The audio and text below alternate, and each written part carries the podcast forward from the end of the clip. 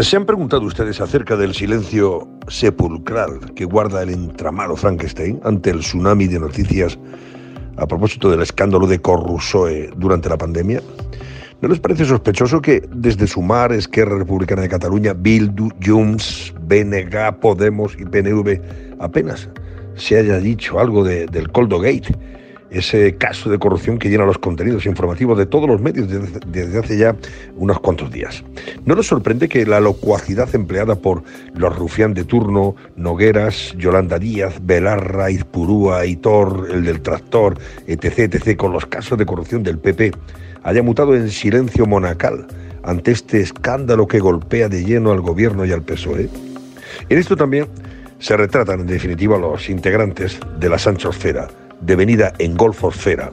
y su sectario y cínico proceder para atacar y denunciar solo la corrupción cuando afecta al PP, pero no cuando es del Partido Socialista. Así se explica, por ejemplo, la osadía de Sánchez echándole en cara a Feijóo que pretenda sacar tajada de la corrupción del Ábalos Gay o Coldo Gate,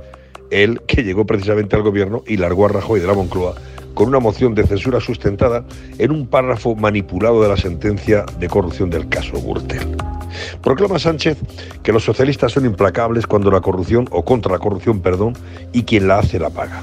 Es cinismo en estado puro de quien está decidido a amnistiar a Puigdemont a pesar de los graves delitos que se le imputan, incluido el, el del terrorismo. O sea, el que la hace la paga, señor Sánchez, no la hizo Puigdemont y usted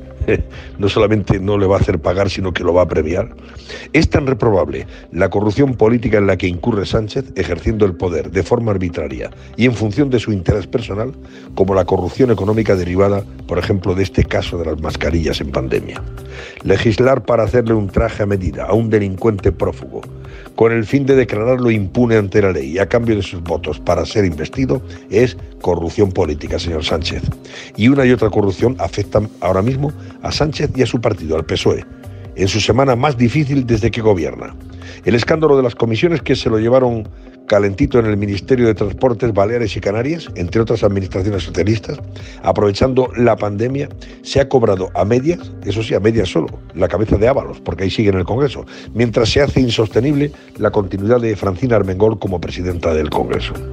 La tercera autoridad del Estado no puede seguir en el cargo después de revelarse su complicidad con la trama que estafó al gobierno que ella presidía en Baleares. No solo no ha reclamado los 3,7 millones de euros pagados a los estafadores por unas mascarillas inservibles, por defectuosas, sino que además los avaló ante Sanidad, certificando su plena satisfacción por el envío recibido, con el fin de que la empresa de Coldo Aldamacueto pudiera seguir contratando con las administraciones a pesar de haber sido ella estafada.